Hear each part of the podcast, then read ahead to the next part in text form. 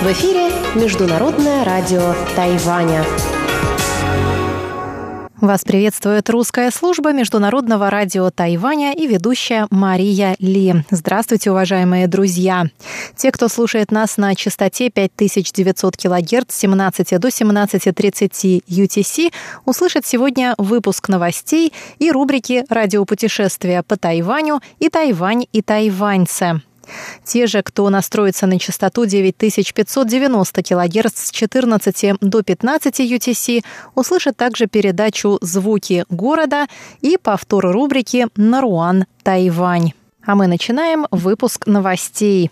Президент Китайской республики Цай Янвэнь встретилась в четверг в президентском дворце с Эдвином Фелнером, основателем и директором базирующегося в Вашингтоне аналитического центра «Фонд наследия». Фелнер прибыл на Тайвань 29 января во главе делегации с трехдневным визитом, в ходе которого встретился с высокопоставленными членами правительства и провел семинар, посвященный результатам индекса экономической свободы 2019. Цай Янвэнь сказала во время встречи, что обеспечение еще большей открытости экономики и свободы торговли – одна из ее целей на посту президента страны.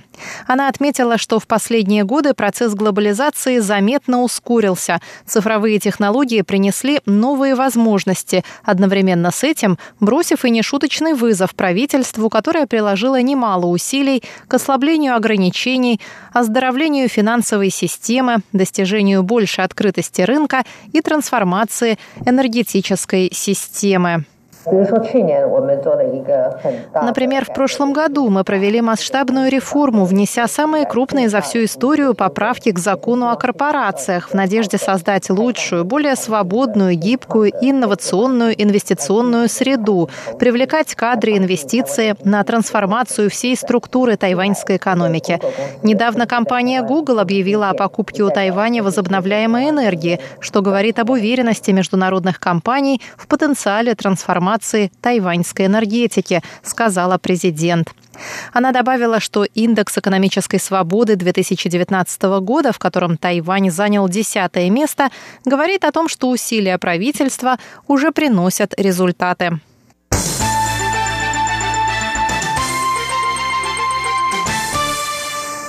Директор национальной разведки США Дэн Коутс предупредил о растущей угрозе Тайваню со стороны Китая. На слушаниях в Комитете по разведке Сената США Коутс сказал, что Китай расширяет свое политическое, экономическое и военное влияние.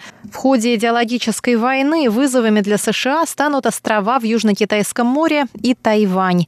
Военные базы Китая в Южно-Китайском море могут ослабить влияние США в регионе, сказал Коутс. Он добавил, что Пекин почти со стопроцентной вероятностью будет продолжать политику кнута и пряника в стремлении принудить Тайвань принять рамки одного Китая и постепенно стать контролируемой Китаем территорией.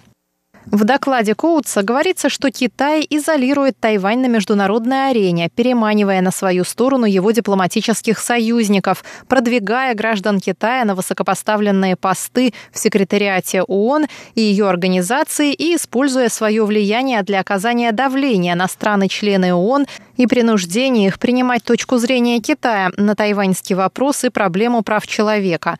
Он отметил, что Тайваню необходимо наращивать свою обороноспособность и не полагать полагаться полностью на традиционные виды оружия. По его мнению, остров должен усиливать способность ведения асимметричной войны, которая могла бы смягчить удар, нанесенный Китаем, и выиграть время для помощи со стороны США.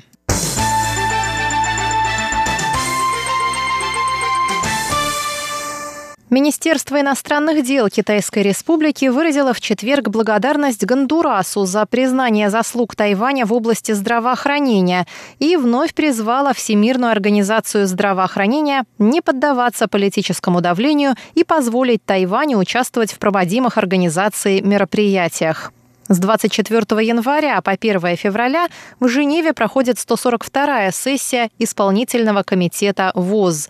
По сообщению МИД, представитель Гондураса сказал 30 января во время заседания, что его страна предпринимает конкретные действия для ускорения процесса достижения цели устойчивого развития и с помощью международной технической поддержки работает над созданием справедливой системы базового медицинского обеспечения.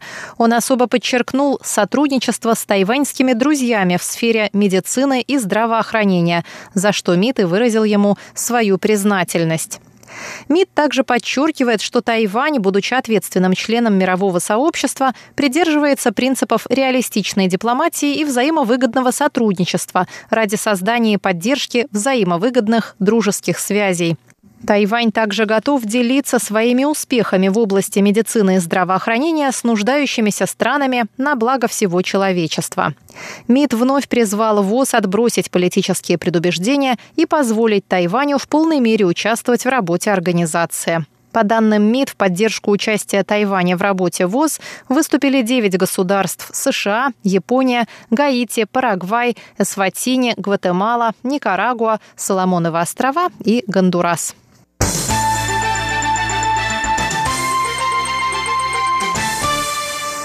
Двое граждан Китая, попросивших на Тайване политического убежища, были допущены на остров после четырехмесячного ожидания в международном аэропорту Тау-Юаня. 44-летний Янь Кэфэнь и 64-летний Лю Син прошли через паспортный контроль Тайваня в среду вечером по линии профессиональных обменов. До этого им потребовалось вылететь в другую страну, название которой не разглашается, и вернуться назад в тот же день. Янь и Лю прибыли в аэропорт 27 сентября прошлого года рейсом из Таиланда, где должны были сделать пересадку на рейс до Пекина. Однако на самолет они не сели. Вместо этого они попросили у Тайваня политического убежища в связи с преследованиями в Китае. Подтверждающих документов они предоставить не смогли, и их поместили в комнату в закрытой зоне аэропорта. 24 января Совет по делам материкового Китая сообщил, что они могут въехать на Тайвань по программе профессионального обмена и искать политического убежища в третьей стране.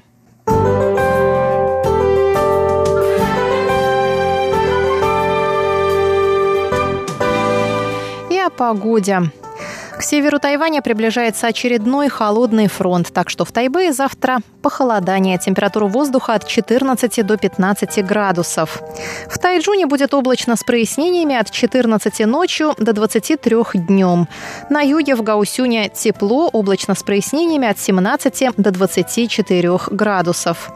Сейчас в Тайбе 19 градусов тепла и облачная погода.